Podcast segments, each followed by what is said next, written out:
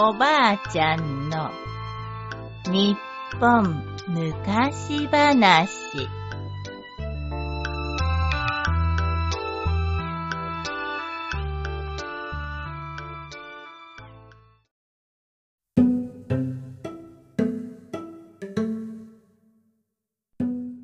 ヘクサホ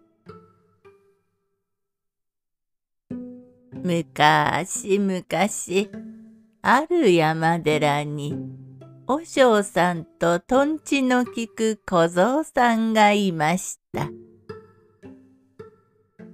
ある日二人はそろって泡の方を取りに出かけました。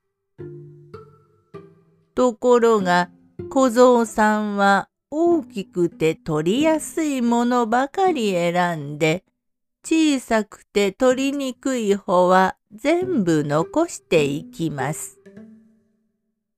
それを見た和尚さんが小僧さんに注意しました。こら、怠けないで小さい方も取りなさい。すると、小僧さんが負けじと言い返しました。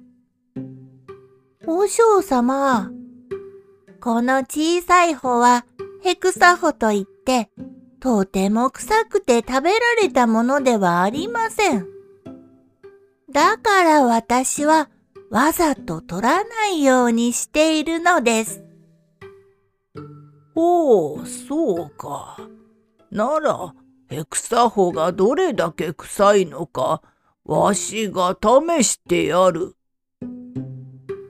こうして大きい方の泡飯と小さい方の泡飯を炊き分けて、ヘクサホと言われた小さい方がどれだけ臭いのかを試すことになったのです。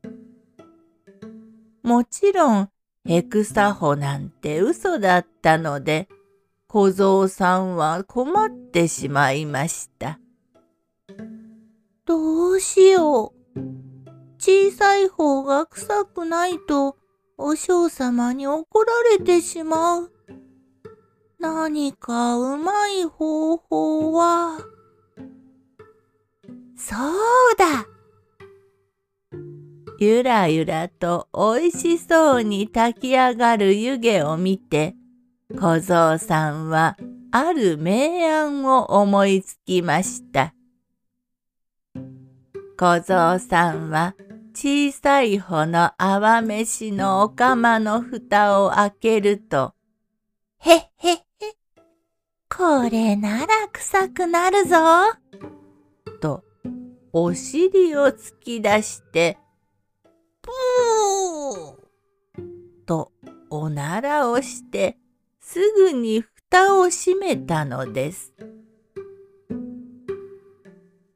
さて泡飯が炊き上がると小僧さんは何食わぬ顔で和尚さんを呼びました。